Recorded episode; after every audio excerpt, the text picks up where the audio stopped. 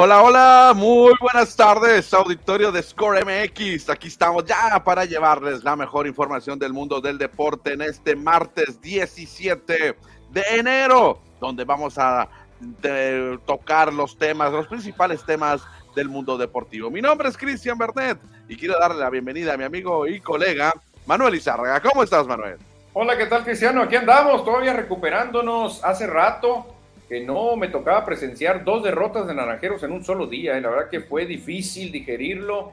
Un equipo bastante balanceado como Naranjeros, líder de la primera vuelta, sublíder de la segunda, mandón en puntos, en juegos ganados, pero que simple y sencillamente, Cristian, están careciendo bateo oportuno. El bateo a la hora cero no ha llegado para Naranjeros. Todos sabemos que es un equipo maravilloso, que es un equipo favorito al título, pero si no hay carreras, difícilmente vas a ganar, ¿eh? Claro, vamos a platicar de los dos o de los tres juegos que culminaron ayer dentro de los playoffs de las semifinales de la Liga Mexicana del Pacífico, donde también por otra parte los Yaquis de Ciudad Obregón se mantienen con vida. Dicen, vámonos a Ome, vámonos a los Mochis, porque tenemos vida y buscamos el boleto a las semifinales. Los Yaquis ganaron ayer también. Sí, fíjate, los Yaquis que no sé por qué, Cristian, veo esos Yaquis demasiado aguerridos, ¿eh? Los veo como unos probables Yankees parecidos a los Rojas de Boston cuando eliminaron a los Yankees de Nueva York después de estar 0-3. No sé por qué estos Yankees me recuerdan a esos Rojas, ¿eh? El lanzador que va a enfrentar el juego 6, Braulio Torres Pérez, es buenísimo. Ya dominó a los cañeros, ya les tiró una pelota maravillosa, pero no tuvo apoyo. Y ahora lo que está teniendo el equipo de Yankees es una ofensiva bastante buena cuidado, eh, cuidado porque no está nada escrito tampoco con los cañeros, eh. Sí, al momento los dos equipos de Sonora, tanto Naranjeros como Yaquis, están contra la pared. Ambos están perdiendo la serie de tres juegos contra dos, con la diferencia que Hermosillo va a jugar en casa el juego 6, mientras que los Yaquis van de visitantes en el mismo juego. Así es que van a estar muy buenos los juegos para mañana miércoles. Hoy es día de viaje, hoy es día de descanso hasta mañana tendremos acción, pero también hablaremos de los playoffs de la NFL, porque ya tenemos listos los equipos clasificados a la ronda divisional.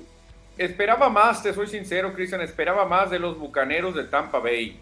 Esperaba más del mejor jugador de todos los tiempos para mucha gente que es Tom Brady. Esperaba más del ambiente por allá en Tampa, Florida. Esperaba más de un equipo contendiente como los Bucaneros dije, bueno, tuvieron una mala temporada regular, pero se van a recuperar en playoff sin quitarle mérito, ojo, a los vaqueros de Dallas. ¿eh? Qué bien, qué bien está jugando vaqueros de Dallas, Cristian. Realmente sin despeinarse mucho, ah, tenían ventaja de más de 20 puntos. Y la verdad, decepcionó a mi juicio el juego, ¿eh? se me hizo demasiado cargado un solo lado. Bueno, vamos a platicar de la NFL, la NBA, que estará jugando en Europa también durante los próximos días. Liga de expansión, dieron a conocer el once ideal y está muy sonorense el once ideal, ¿eh? muy sonorense que ahorita lo vamos a platicar. Entonces, invitamos a nuestro auditorio, a nuestros cibernautas, a nuestros radio escuchas, que se conecte con nosotros, mande sus saludos, sus comentarios, su like, lo que ustedes gusten. Ayúdenos para compartir este programa y la comunidad de Score MX crezcan en las redes sociales. Exactamente, ya están mandando mensajes, ya están llegando likes, la polémica la vamos a revivir ahorita. Anda un tema que pues está llamando mucho la atención en redes, Cristian, un refuerzo que trajo Naranjeros dominicano Alejandro Mejía, que empezó jugando no tan mal, eh, bueno, bateando porque no fildea, y de repente se ha caído estrepitosamente, Cristian, parece un ponche disfrazado de pelotero, ¿eh? No se diga más. No se diga más porque el umpire está enojado. El hombre azul dice, va y canta el play ball.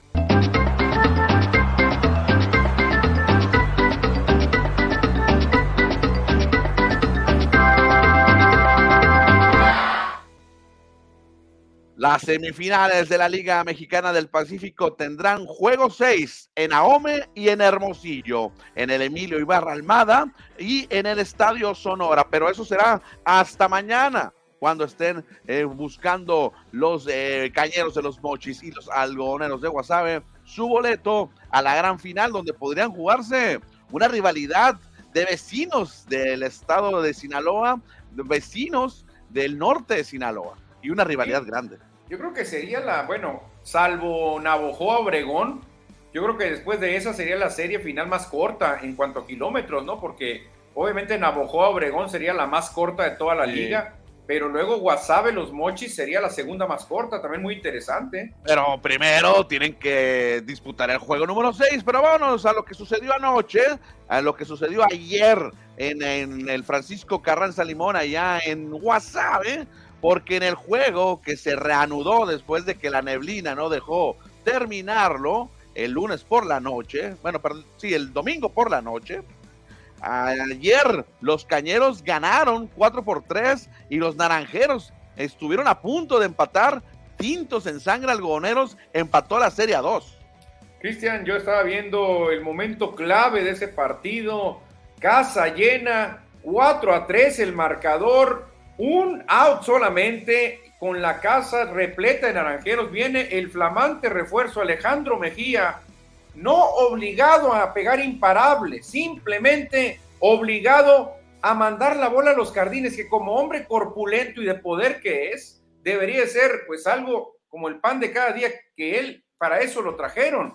Pero ¿qué hace el señor Mejía? Lo que mejor le sale últimamente, poncharse, Cristiano, llenarse de chocolate y ya con eso complicó toda la reacción naranja. Si tú vienes a batear con un out y la casa llena, pues obviamente sabes que tú eres el bueno, porque tú puedes elevar y entra la carrera aún con un out, o sea, produciendo con un elevado sacrificio. Pero Mejía ni la tocó la bola, Cristian.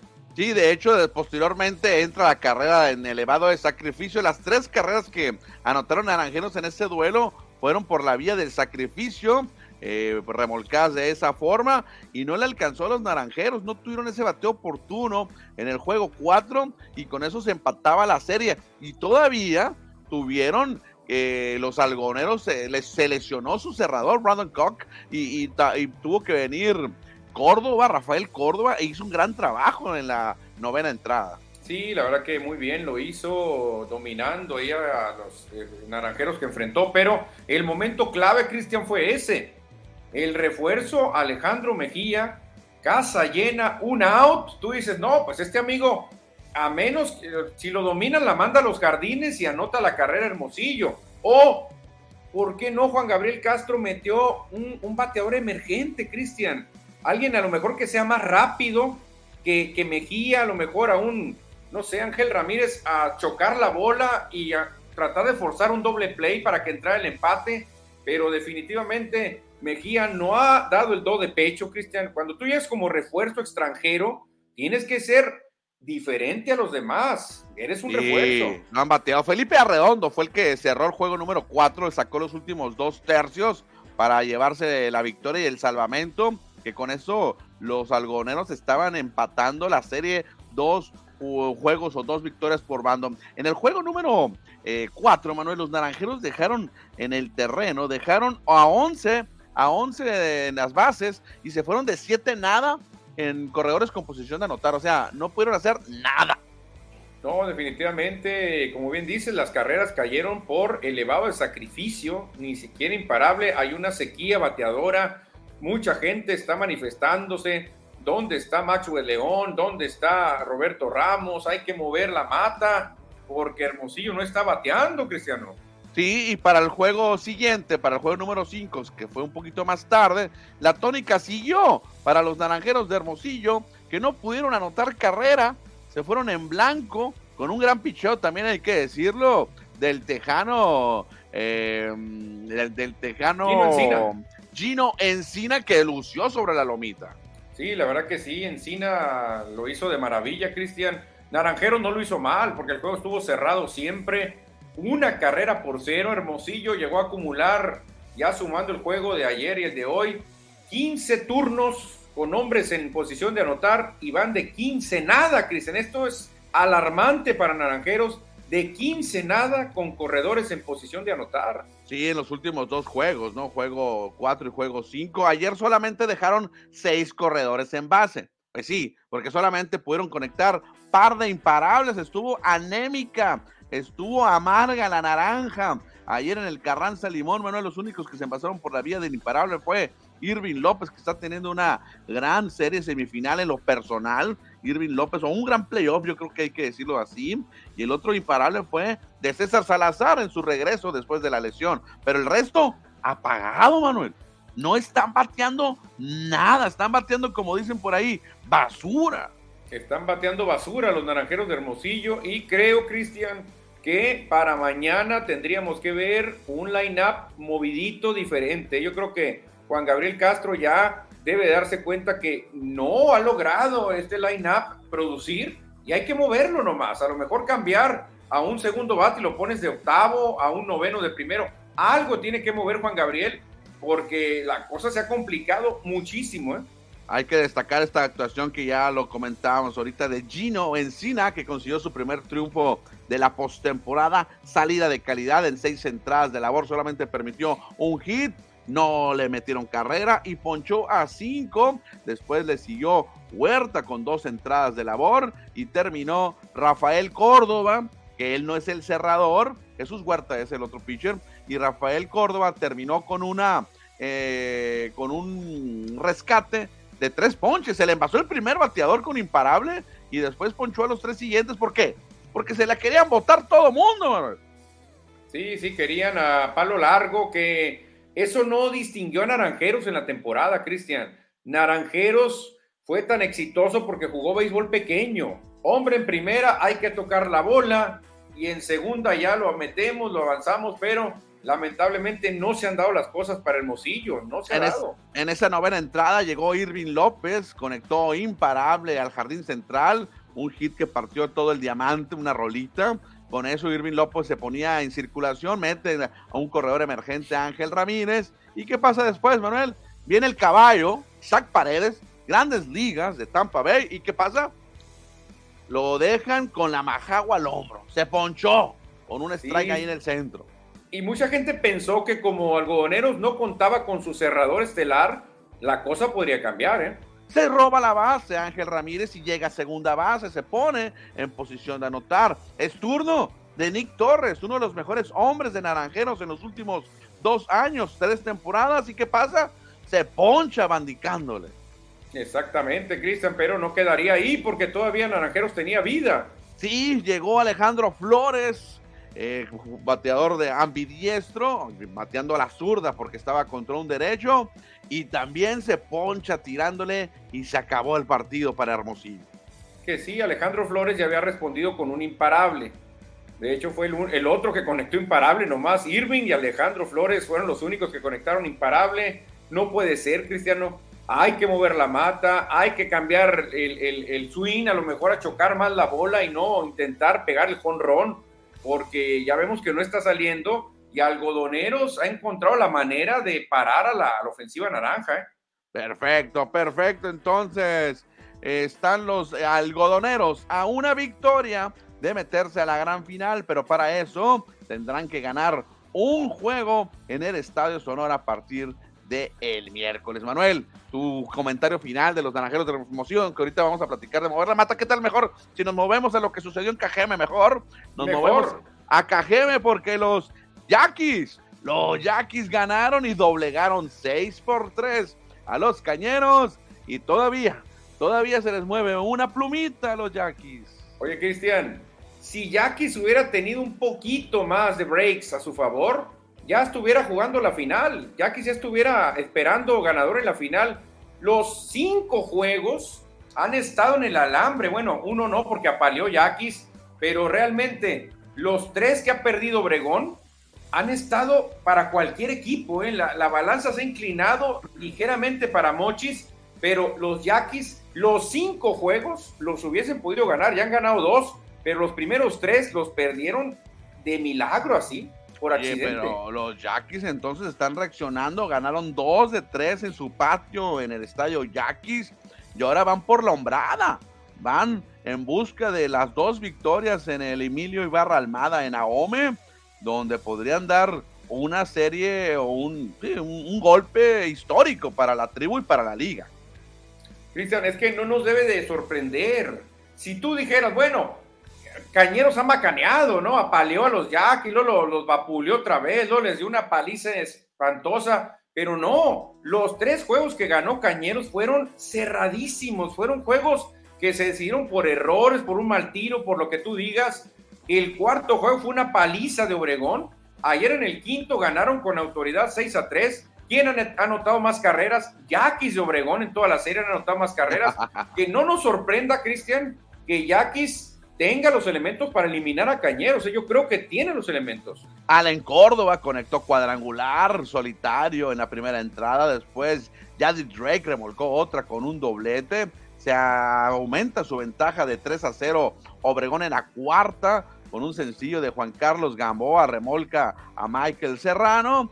Y en la cuarta carrera de Obregón llegó con otro imparable ahora de Sebastián Valle, que envió a la registradora a Gamboa. Después se reacciona el equipo de los Verdes, el equipo de los Cañeros, con un cuadrangular del receptor Juan Uriarte, de un jonrón de dos carreras. Y ya después el equipo de Yaquis se llevó el triunfo con otro doblete de Yadir Drake.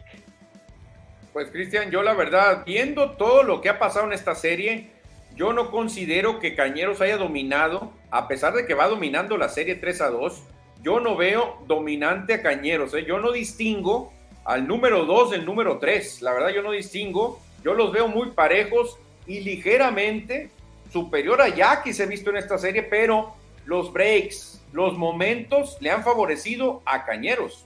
Oye, no hemos hablado de Manny Barreda, que ayer se llevó la victoria. Tuvo salida de calidad, le metieron tres carreras en seis entradas, le pegaron seis hits y ponchó a siete. Manny Barreda, que está luciendo en estos playoffs como refuerzo. No, no, no, y si queda eliminado, Barreda va a seguir como refuerzo, lo va a tomar el que avance, pero fácil, es más, hasta la Serie del Caribe se lo tienen que llevar a Manny Barreda porque ha demostrado, primero fue líder de ponches de la liga y está siendo muy efectivo en esta instancia que repito, aficionados a los Yaquis tienen muchas opciones, y muchas posibilidades porque nunca han sido dominados en toda la serie por los cañeros, ¿eh? nunca. Y cuidado porque todo puede pasar mañana. ¿eh? Perfecto, perfecto. Entonces con estos Yaquis de Ciudad Obregón que irán por la hombrada, por la historia al patio de los verdes, de los cañeros de los mochis en Aome, Sinaloa, ahí a las faldas del cerro, ¿cómo se llama el cerro? El cerro de la... Mira, se me fue el nombre, lo tenía que ¿De la antena cuál? ¿De qué? De la antena, sí, claro, ¿no? Mm. De la ilusión, ¿cómo le...? Mira, se me fue el nombre. Vaya, siempre pregunto cuando voy a los mochis se me olvida. De la memoria. A ver que nos diga la gente de, de, los mochis de Ahome. Se me fue la onda.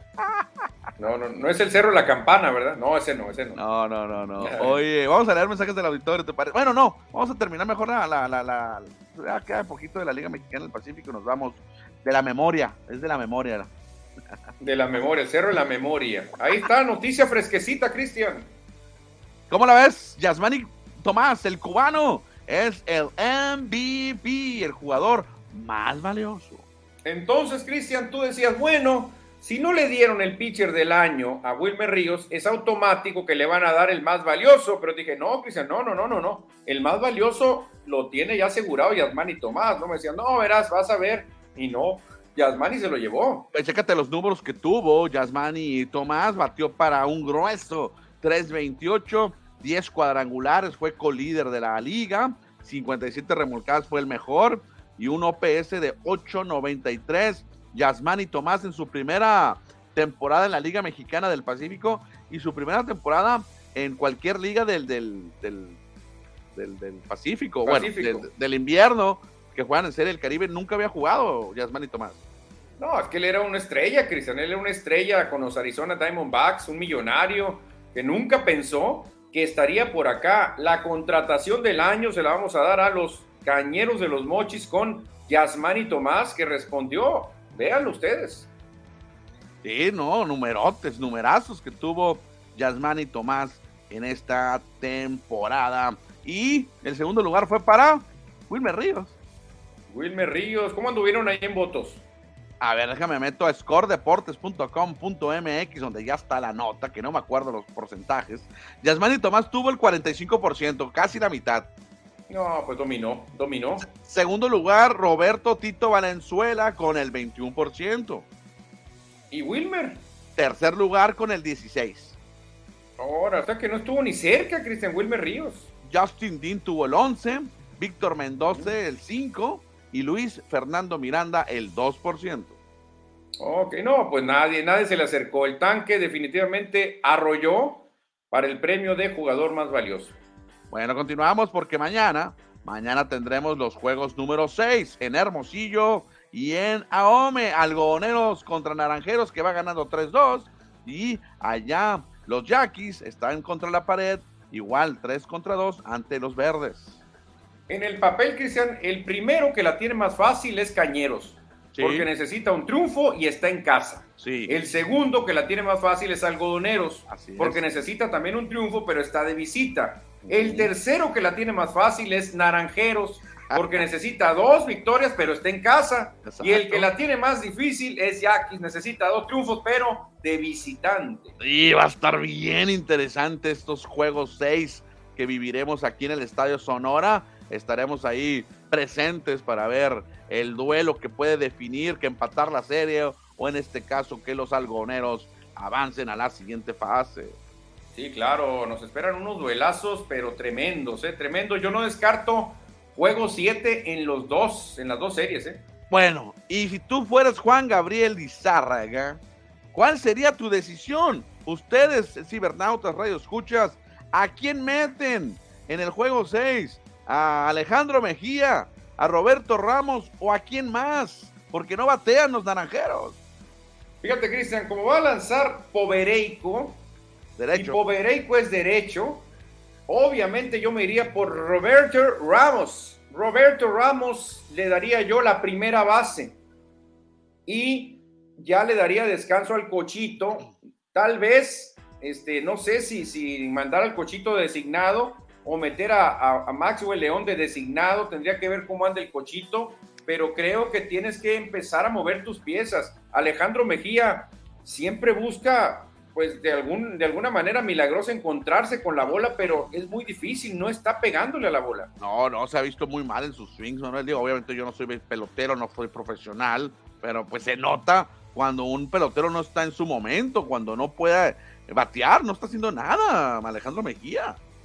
Y Cristian, dijeras tú, pues, bueno, es un jugador mexicano, novato, noveno bat, bueno, es ese, pero es un jugador refuerzo extranjero que lo pones en medio de la artillería y no está funcionando. No sé qué pasa. Yo creo que ya Juan Gabriel Castro va a decir, Alejandro, lo siento amigo, ya te di mucha oportunidad, tengo que probar porque me queda una vida y me la voy a jugar, voy a meter mm, cambios, algo para, para mover, porque si no me eliminan.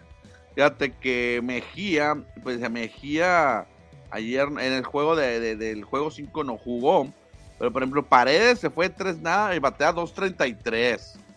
Nick Torres batea 2.90, pero ayer entró de emergente, de corredor emergente. Eh, Cochito Cruz de 143, a Tondo 143. Bueno, a Tondo se entiende que hecho top noveno bat, pero no, no, no reacciona el equipo. Es más, hasta Robel Santos 2.19, muy bajito para lo que es. Fíjate, yo creo que en este caso, Cristian, Tal vez meter a la primera base Roberto Ramos y mandar al, designado a Maxwell León o a Alejandro Flores, que son bateadores que pueden hacerle daño más a Povereico y dejar ahí listos, dejar listos en la banca a Alejandro Mejía y al Cochito Cruz, que son derechos. Bueno, vamos a leer mensajes del auditorio, ¿te parece? Porque hay muchos. Jorge BC, buenas tardes a todos. Tremendos juegos de semifinal en la Liga Mexicana del Pacífico y de playoff en la NFL, dice Jorge BC. Francisco Antonio Rodríguez, ganaron nuestros Cowboys, se acabó la sequía de playoff. Vamos a darle a San Francisco con todo, va a ser un juegazo. ¿eh? Dice Oscar Díaz, al parecer los fantasmas siguen a Juan, Juan Gabriel Castro, tanto en verano como en invierno. Contra Bucos no ha podido, aunque todavía no termina aquí. No, esto no se acaba hasta que se acaba. José Luis Munguía, buenas tardes amigos, llegando a Score MX la Casa de los Deportes. El Solar, hola, buenas tardes, listos para la mejor información deportiva. José Luis Munguía, qué raro, mal hablando bien de vaqueros. Manuel hablando bien de vaqueros. Hace dos semanas hablabas muy mal de ellos, que si Brady los iba a hacer pedazos. Si recuerdas, te dije todo bien por Las Vegas, pasaron los Raiders. No he hecho las campanas al vuelo, pero seguimos avanzando. Bueno, es que hace dos semanas a vaqueros los habían apaleado. Los apalearon pero ahora mejoraron mucho. Agrega, momento clave, ese turno de Mejía lo siento junto al bulto y pongo a Mike León. De los dos, no se hace uno, dice. Ay, ay, ay. Mike Rivas, el primer juego lo perdió JC. Juan Gabriel Castro, me imagino, ¿eh? Juan, Gabriel Castro. sí, Juan Castro, Juan Castro. Hoy se gana y mañana liquidamos. Bueno, mañana y pasado. Y, porque hoy descansa Mike. Sí, mañana pasado. Hay que hacer valer el Estadio Sonora. Indispensable, Cristian, que se llene el Estadio Sonora para meterle mucha presión a los jugadores y a Lampayer, ¿eh? a los dos. Francisco Cortés Vargas, saludos chavalones, buenas tardes y arriba mis Yaquis que ganaron ayer. Tienen mucha vida. Hoy no se juega Chuy Quiñones, el Cerro de Ojinaga. Ok, gracias Chuy. Eh, también agrega que puro Yaquis de Ciudad Obregón. Ándale, muy bien, eh, José Luis Munguía. A otro jugador, a ninguno de los dos, ni el Bulto ni Mejía batean. Así que a buscar opciones, Cristian. Pues no hay opciones. ¿Qué otra opción tienes? Alejandro Flores. Sí, Alejandro Flores. Pues ya pegó hit ayer, ya pegó imparable, te batea por las dos bandas. Este, yo todavía pienso que le podrían sacar más jugo a Roberto Ramos, eh, sobre todo con lanzador derecho. Ya cuando haya cambio, pues hay que hacer el cambio, traer a, a Mejía, traer al Cochito y sacar a Ramos, pero dale por favor la oportunidad de batear ante derechos. Exactamente. Ya mañana estaremos esperando este juego número 6. Y Jesús Contreras nos dice, abusados con Povereico y los zurdos. Hermosillo la tiene algo difícil. Sí, sí, la verdad que es que a veces la regla, Cristian, no funciona. Por ejemplo, con Nick Torres, Nick Torres eh, no le pegó con Rona zurdos, todos se los pegó a los derechos y dije esto, bueno, ¿cómo le pegó a los derechos si es derecho? Pues así es, a veces la regla no funciona. Exactamente. Bueno, ahí están los mensajes que ahorita más adelante estaremos leyendo como vayan cayendo aquí con nosotros, porque ya nos estamos preparando, porque faltan 50 días para el Clásico Mundial de Béisbol, donde tendremos una representación mexicana. Ándale, sí, exactamente. México tiene pues muchas expectativas con la calidad de jugadores que a muchos les ha gustado, a muchos no, pero México tiene opción de dar un buen resultado, tener un buen papel en este mundial. Por lo menos hay que superar lo que hizo la selección en el fútbol, ¿no? En el papel deberíamos ser mejores en béisbol que en fútbol. Sí, claro, claro. Y aparte aquí en el béisbol te dan chance de meter jugadores que no nacieron en México, aunque en el fútbol también contamos con Funes Mori, ¿no? Pero el béisbol te da más chance, te da mucha más chance. Mira, agrego algo acá Jesús Contreras antes de pasar al siguiente tema. ¿Ya se dieron cuenta que con ese picheo de Wasabe le bastó una carrera solamente? Abusados, Hermosillo, nos dice Jesús Contreras. No, es que yo desde que vi eh, Wasabe y la rotación que iba a mandar eh, Oscar, Robles, estaba interesante, muy buenos pitches todos. Muy buenos abridores. Ahora H, Encina, Povereico. muy buenos. Ahora Hermosillo tiene que empezar a tener memoria y acordarse de que logró hilar una seguidilla de 20 triunfos seguidos en el Sonora. Nomás necesita dos, necesita dos para meterse a la final. Y ya en la final, pues ya veremos, ¿no? Que tenga una mini racha, ¿no? Una mini racha. Una mini racha, claro. Necesita seis. Necesita seis y es campeón. Y es campeón. No más. Con que gane seis en el Sonora ya es campeón.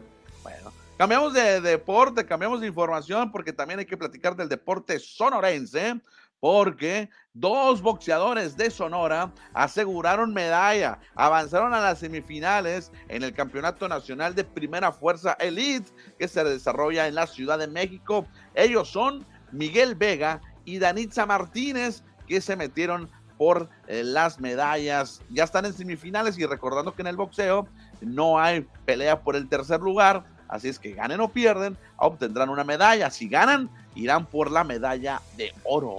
Ah, qué buenas noticias, Cristian. Como siempre, el pugilismo. El pugilismo levantando la mano por Sonora. Exactamente, buenos resultados por estos muchachos que están en proceso para ir a los Juegos Olímpicos de París. Si bien así hacen bien las cosas, si son seleccionados, podrían estar representando a nuestro país en centroamericanos, panamericanos y, por qué no, dar el brinco a los Juegos Olímpicos, así como lo han hecho en anteriores ocasiones, Oscar Valdés. Oscar Valdés, que es el ejemplo pues, que tenemos más latente aquí, más pronto, un exitazo lo que hizo Oscar Valdés. Así que, pues ojalá y sigan los éxitos, Cristian, para que las carreras de estos pugilistas sigan ascendiendo. También tenemos más deporte local, ah, pero ahora de Hermosillo, porque durante el fin de semana se desarrolló la etapa municipal de los nacionales CONADE 2023. Ya quedaron seleccionados los equipos que van a representar a Hermosillo en la etapa estatal en los deportes de básquetbol, en fútbol y en ajedrez. Ya están listos los representantes que se pondrán la casaca naranja de Hermosillo. Ah, perfecto, muy bien, Cristiano. Se estuvieron dando buenos agarrones, ¿eh? Muy buenos agarrones. Esa fotografía que vemos ahí es en el gimnasio Nakameri, que lo acaban de reinaugurar o que lo acaban de inaugurar hace unas semanas cuando entregaron el premio municipal del deporte. Ahí está, mira el nuevo gimnasio que, que tenemos en Hermosillo. Muy bonito, eh, la verdad que se ve precioso el gimnasio y pues los niños haciendo de la suya, los adolescentes disfrutando estas instalaciones. Exactamente, ahí está entonces información de Hermosillo, información de Sonora. Nos vamos y brincamos ahora a los emparrillados de la NFL.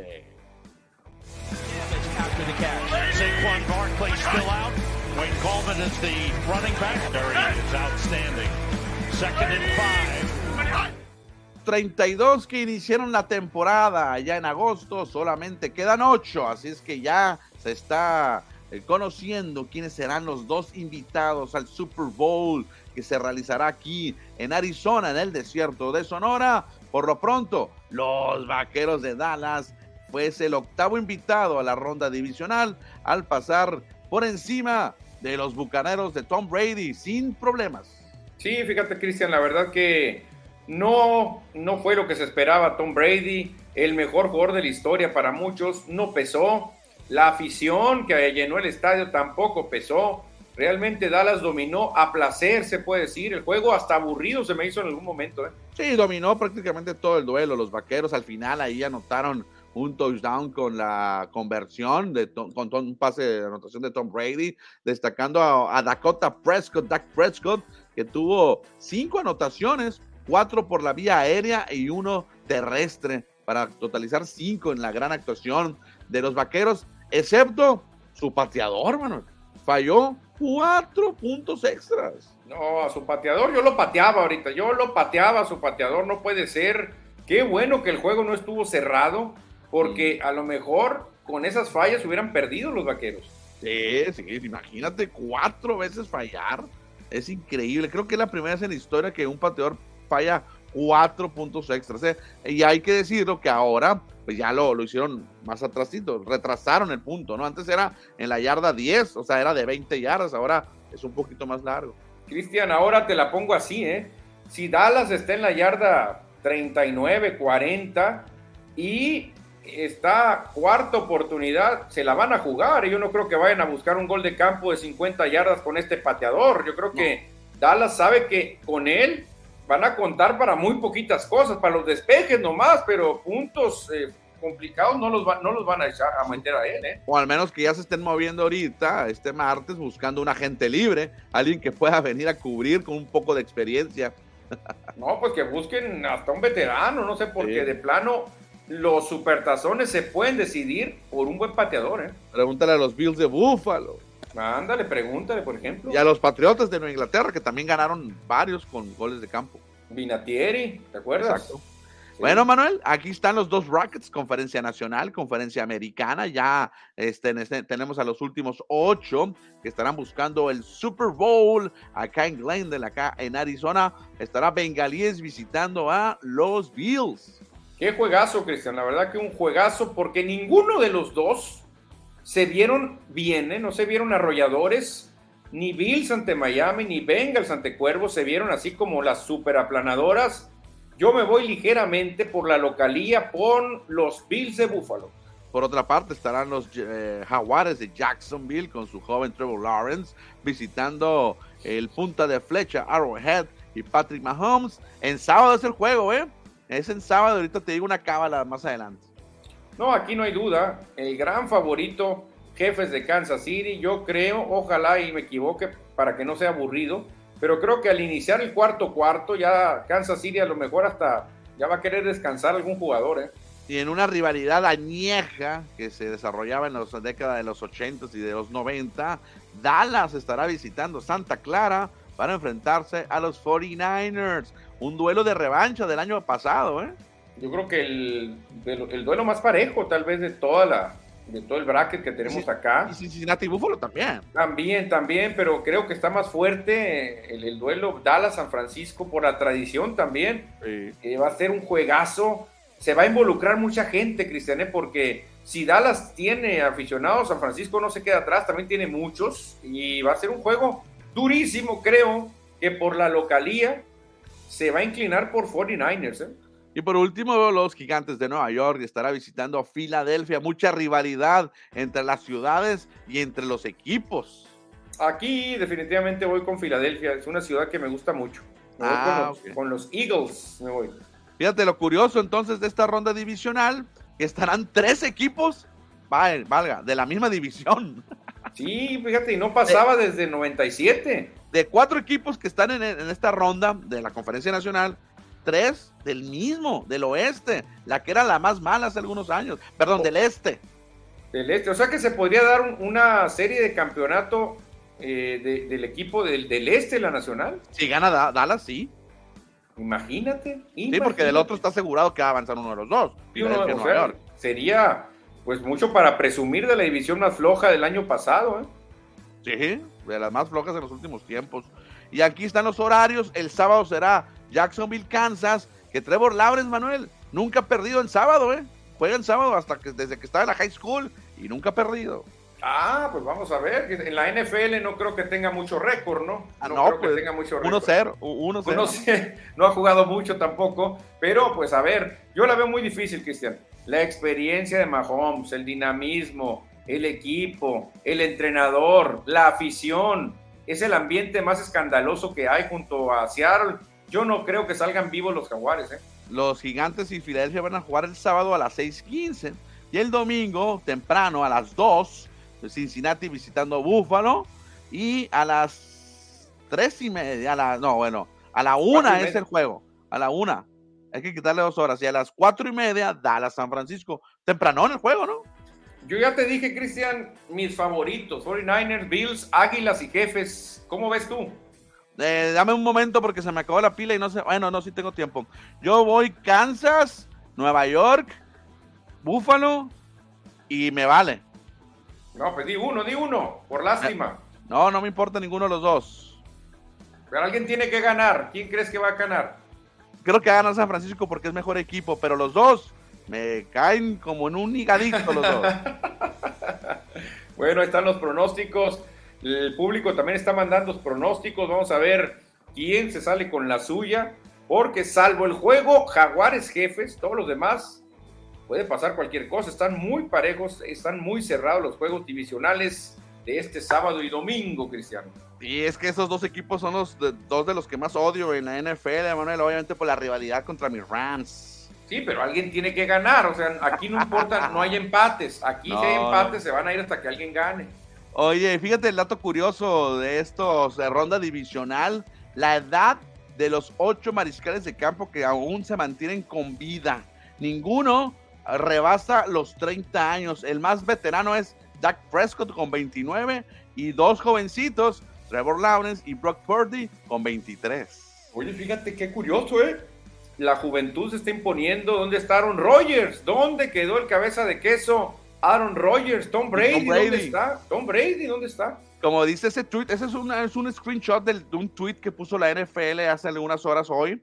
La siguiente generación ha llegado, dice ahí. Sí, es cierto, hay mucha juventud, imagínate que se diera un supertazón Jaguares contra 49ers, ah. de 23 años, yo creo que nunca se ha dado. No, no, muy jovencitos los dos, no, no, no puede ser, no puede ser. No, no, pero podría, podría darse. Muy difícil, ¿no? Pero podría darse. Dice José Luis Munguía que ya estamos a dos juegos del Super Bowl. Paso a pasito. Es que tienen buen rato sin llegar al Super Bowl los vaqueros, ¿eh? Buen rato. Hace mucho, hace mucho que no ganan los vaqueros de Dallas. Edward Solar. Brady se veía muy diferente a lo que nos tiene acostumbrados. ¿Le habrá llegado ya la vejez a Brady? Dicen, ya pegó el viejazo. Sí, Manuel, aunque dicen que no se va a retirar, ¿eh? dicen que a lo mejor va para Miami, que va a Las Vegas, pero no se retira, ¿eh? eh tú crees, Cristian, este, un Brady en su mejor momento, en su prime, cuando estaba con los Patriotas, ¿hubiese ganado este juego a los Vaqueros? Fácil, sin problema. ¿Tú crees que sí les gana a los Vaqueros? Pero los Vaqueros es buen equipo, o sea, no, no, no creo. También va, va a batallar, pero no tenía equipo Tampa Bay. Yo creo que no es tan dominante Brady. Se me hace muy buen coreback, pero no es lo mismo que un Michael Jordan en Chicago, que él dice, denme la bola a mí y yo me encargo de todo. Pero si no yo, defiendo. Pero si no tienes corredores ni receptores, entonces no vas a llegar a ningún lado, Manuel. O si la defensa no te ayuda, es diferente. Yo creo que no podemos comparar ahí el básquet con Jordan y Brady y el fútbol americano. Sí, es que están nombrando a Tom Brady como el más grande de todos los tiempos pero es muy injusto porque Brady nomás pasa el balón, es todo lo que hace. Él no, defiende. Controla, controla la ofensiva, mano. No, no solamente es pasar. ¿eh? No, no, no. Controla la ofensiva, pero con ayuda del corredor, con ayuda del receptor. Yo creo que un coreback, un coreback no puede hacer lo que hace un, un jugador de baloncesto. Por eso yo digo, Jordan es mucho más grande. Lo quieren comparar con Tom Brady, entre los más grandes, pero Tom Brady ayer demostró que es un jugador del montón, o sea, ¿qué hizo? Pues nada, nada. Y si hubiera estado en su mejor momento, a lo mejor anota otro touchdown, pero no le alcanza a Brady abrir la chistera y derrotar un, equipo que viene bien preparado como Dallas. Ah, muy, difícil, muy difícil que regrese así un equipo, Manuel, que un solo jugador pueda cambiar la ofensiva. No, ahí creo que no coincido contigo. Es el más grande, es el más grande de todos los tiempos. No defiendo a Brady, no lo defiendo porque nunca ha sido de, de, de, de mi de mi, de mi, de mi rebaño. Pero pues no, no, no, no, no podemos dejarle toda la responsabilidad a Brady. No, no, no, pero obviamente no tiene, no tiene tampoco puros novatos, ¿no? Había jugadores con experiencia también. Estaba Goodwin ahí recibiéndole pases. Obviamente, Cristian, Brady, Brady, hizo lo que pudo, pero, pero lo quieren poner como un super fuera de serie y Brady es un jugador normal realmente. Yo no le vi cosas fuera de serie. Ok. Bueno, José Luis Munguía dice: Yo voy Bengals, Jaguars, Cowboys y Giants. Uy, nomás quedamos en, ninguno. Oye, no, no le vamos a ninguno, yo José Luis, le vamos a todos contrario. Edward Solar dice: San Francisco va a ganar. Ah, mira, ahí tiene pleito con José Luis Munguía porque José Luis va con Dallas. Ok. Dice Eduardo García, Eduardo García Chávez. Francisco Cortés Vargas, cállate, dice. Saca la cabeza nomás cuando ganan, eso es fanatismo, mira, le está cayendo encima. Ay, ay, ay, ya se están tirando ahí los seguidores de un equipo y de otro equipo. José Luis Munguía, siete anillos, el jugador del montón, por favor, Manuel Izárraga. Bueno, Bill Russell, Bill Russell tiene más. Tiene 11 campeonatos. Robert Horry tiene también muchos anillos. Por favor, no nos guiemos por anillos nomás. Yo digo, ¿Qué hizo Tom Brady ayer? No hizo nada. Ah, ya no podía hacer nada. Ya sabíamos, todos sabíamos que iba a pasar eso. Yo creo que no hay que sorprendernos. Iván Quintero, qué desesperante ha sido la ofensiva de los últimos cuatro juegos de Naranjeros. Parece que se esfuerzan para echar a perder las pocas oportunidades de anotar que han tenido. Cuando están en base, regresan a la estrategia de dejar pichar y regalar los strikes y darle la ventaja al lanzador. Por acá hay otro mensaje de béisbol, Manuel. Juan González, mira cómo le está pesando a Naranjero la lesión que tuvo Salazar, ya que por eso no pudieron agarrar un refuerzo, eso lo dijimos hace rato, muy cierto. Lo del Nini Gutiérrez fue un reemplazo, no refuerzo. Caso contrario, a Guasave, que agarró un estelar como Elizalde, que hasta el momento ha marcado diferencia. Cristian, aquí está la clave, lo dice Juan González. si no se lesiona César Salazar, Hermosillo a lo mejor hubiera tomado a Elizalde. Exactamente. Oye, y ayer no comentamos que la única carrera del juego fue con un wild pitch de Luis Márquez. Sí, hombre, lástima. Luis Márquez estuvo en la frontera, Cristian, estuvo mandando lanzamientos en la frontera del Empire. Decía, mm, mm, no, no. Juan González agrega: No quiero quitarme, quitarle mérito a Wasabe, pero la verdad, los tres juegos que Wasabe ha ganado han estado bastante ganables para Naranjeros. En esos tres juegos, Hermosillo ha tenido todo para empatar e incluso remontar el marcador. Si la ofensiva de Naranjeros bateara fácilmente, Hermosillo ya tuviera la serie ganada en cinco juegos o incluso hasta por barrida. Sí, pero no han bateado los Naranjeros, Juan. Sí, muy parecido, Juan, a lo que ha pasado con Yaquis. Yaquis de Obregón, con un poquito de breaks a su favor del béisbol, ya hubiera ganado la serie también. Ha dominado más de lo que ha sido dominado Yaquis a los Cañeros, pero Cañeros ha bateado la hora buena, ha hecho la jugada clave con errores y todo, pero por eso tiene ventaja Cañeros. Dice Jorge BC, bateando 158 Torres y 0.63 Mejía, no se puede. No, no, buenas tardes. Perder dos juegos en el mismo día, un golpe muy fuerte, lo siento. Pero Naranjeros ya no se levanta, dice Nacho Núñez. Uy, palabras fuertes para la afición de Hermosillo, para la afición de Naranjeros. No, qué duro, qué duro. Bueno, duro, pero vámonos a las duelas de la NBA.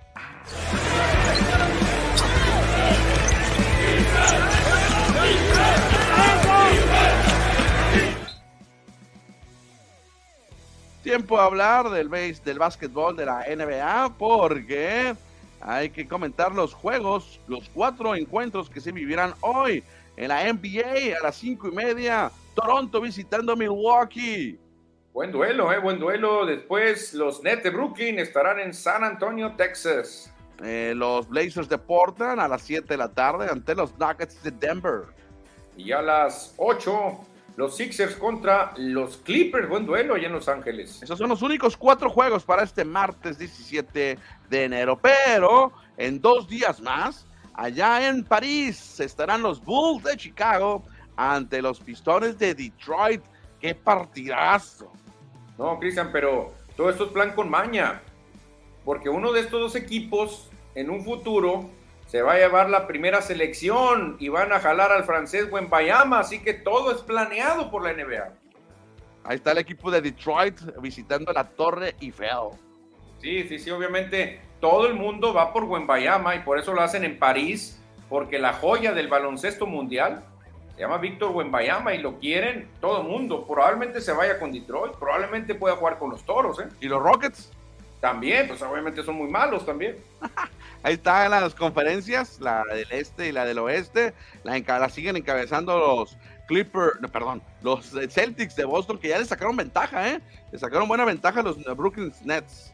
Sí, se despegaron ya los Celtics, allá bajito Nets y Bucks y Bucks, muy parecido. Los Sixers también peleando y los Cavaliers también muy cerca, ¿eh? Sí, el número dos está muy peleado entre cuatro equipos, el puesto número dos. Ya Celtics sí lo tiene, no asegurado, pero sí sacando un poquito de ventaja, que son seis más dos, ocho, cuatro juegos de ventaja. Sí, exactamente. Ya en el play-in hay dos equipos eh, con marca ganadora, uno con 500 y uno con marca perdedora, que son los Chicago Bulls. Que van a jugar en París. ¿Y en el, este, en el oeste quién manda? Los Nuggets de Denver. ¿Desde cuándo no dominan los Nuggets de Denver, Cristian. Esto es algo para tomarle foto. Te repito, ¿quién manda en la, en la conferencia del oeste? Del oeste, los Nuggets de Denver, ¿no? Junto con los Grizzlies de Memphis. Están empatados en el primer lugar. Ah, lo vi. Es cierto que yo no vi el segundo lugar. Están empatados los Grizzlies. ¿Quién otro equipo, Otro equipo que tampoco nos tiene acostumbrados, ¿eh? Eh, llevan una racha de 10 victorias consecutivas los eh, John Moran y sus, y, sus compañeros. Es más espectacular el básquetbol de los Grizzlies, ¿eh? El básquetbol de Denver es un poquito aburrido, no tiene tanto espectáculo, pero también es efectivo. Oye, tanto que criticamos a los Lakers de Los Ángeles y los Suns, que también andan de capa caída, mira, están casi igualitos. Pues medio juego nomás, ¿eh? ¿Quién lo dijera, Cristian? Medio juego de diferencia entre Lakers y Phoenix Suns. Muchas lesiones, lesiones para los Suns, ¿eh? Muchas lesiones y los ha mermado para estar ahí en el fondo. Ah, pues los Lakers no tienen a Anthony Davis también. Bueno, bueno, rápido, Manuel, para terminar la información, Liga de Expansión más que Liga MX, presentaron el 11 ideal y como director, director técnico apareció un sonorense de nombre Francisco el Super Ramírez o Paco Ramírez en el sur de México. Paco Ramírez, fíjate, la verdad que, bien está haciendo las cosas con el Celaya, definitivamente le ha ido bien, pero fíjate, en un sondeo, Cristian, la gente no lo quiere acá en el director técnico en, Sonora, ¿eh? es que le ha ganado a los cimarrones como director técnico en sus diferentes equipos. Sí, pero no, lo quieren, se hacen encuestas y dicen, no, no, no, Paco Ramírez no, de entrenador no, y no lo quieren. Bueno, de los 12, 11 jugadores y el entrenador que aparecen en el 11 ideal, de los 12, 3 nacieron en Sonora. Aquí vemos uno, Francisco Ramírez, pero hay dos jugadores que nacieron acá en Sonora. Y fíjate, Luis Pérez, que ya lo vimos con cimarrones, y Luis Loroña, que ya lo vimos con cimarrones también, dos ex cimarrones. Sí, Luis Pérez con el Atlético Morelia metió gol, puso una asistencia, tuvo 92% de sus pases acertados. Y Luis el Loro Loroña lo hizo muy bien también con dos golecitos, Cristian, con el Cancún FC, cuatro remates y diez pases acertados en cancha. Doblete entonces de Loroña en el duelo del Cancún FC. Sí, muy bien por Sonora, ¿eh? Y cerramos con lo, la jornada 3 de la expansión. Eh, los cimarrones de Sonora juegan mañana en Guadalajara, en el Estadio Jalisco. Sí, exactamente, pero hoy arranca la jornada, Cristian, con tres encuentros. Eh, Coyotes Mineros, Celaya Rayados y Dorados contra Cancún de Loroña. Exactamente, mañana estaremos pendientes del duelo entre Cimarrones y Leones Negros allá en Guadalajara. 6 de la tarde será el juego del equipo de Sonora tienen que ganar porque ya tuvieron una derrota, derrota dolorosa, así que quieren enderecer la nave. Dice José Luis Munguía, ¿cuándo juega el CIMA? Ya lo comentamos, José Luis, mañana van a jugar. Mañana juega el CIMA. ¿Quién más se reporta? Jajaja, ja, ja, se están jugando en contra del mejor picheo de la liga, dice Luis Alberto Soto. Sí, se ha visto muy bien. Lo que comentamos, esa rotación de WhatsApp es muy buena, por eso no pudieron anotar los naranjeros ayer. Iván Quintero, parece que quedó demostrado que pudo haberse encargado Flores tres juegos como receptor y haber agarrado bateo de refuerzo. Ya que Salazar ya está de regreso. Si ven que Mejía va de 3-0 con tres ponches, la última batea, si hay pitcher derecho, ya que metan a Ramos a ver si se enreda con una pelota. Al cabo, si la hacen out, sería el mismo resultado. Está bien la lógica. Eso es, pues dices tú, bueno, también poncharon a Ramos, sí, va a decir Juan Gabriel pero lo metí contra pitcher derecho, ahí la probabilidad es más, pues, que meter a Mejía, que también es un out disfrazado de pelotero. Bueno, vámonos, Manuel, hay que ir a descansar, hay que descansar del programa para irnos a los demás quehaceres que tenemos aquí en Score MX, pero mañana, mañana miércoles vamos a regresar con más información, con la previa del juego número 6 entre Naranjeros y Algodoneros y por supuesto eh, los Cañeros ante Yaquis. Exactamente, así que juego legal, cantó la gorda. Vámonos, ya se hambre, nos dice José Luis. Pues sí, vámonos, Cristian, porque ya estamos llegando a las 4 de la tarde, así que nos vemos mañana. ¡Uga! ¡Hasta mañana! ¡Adiós!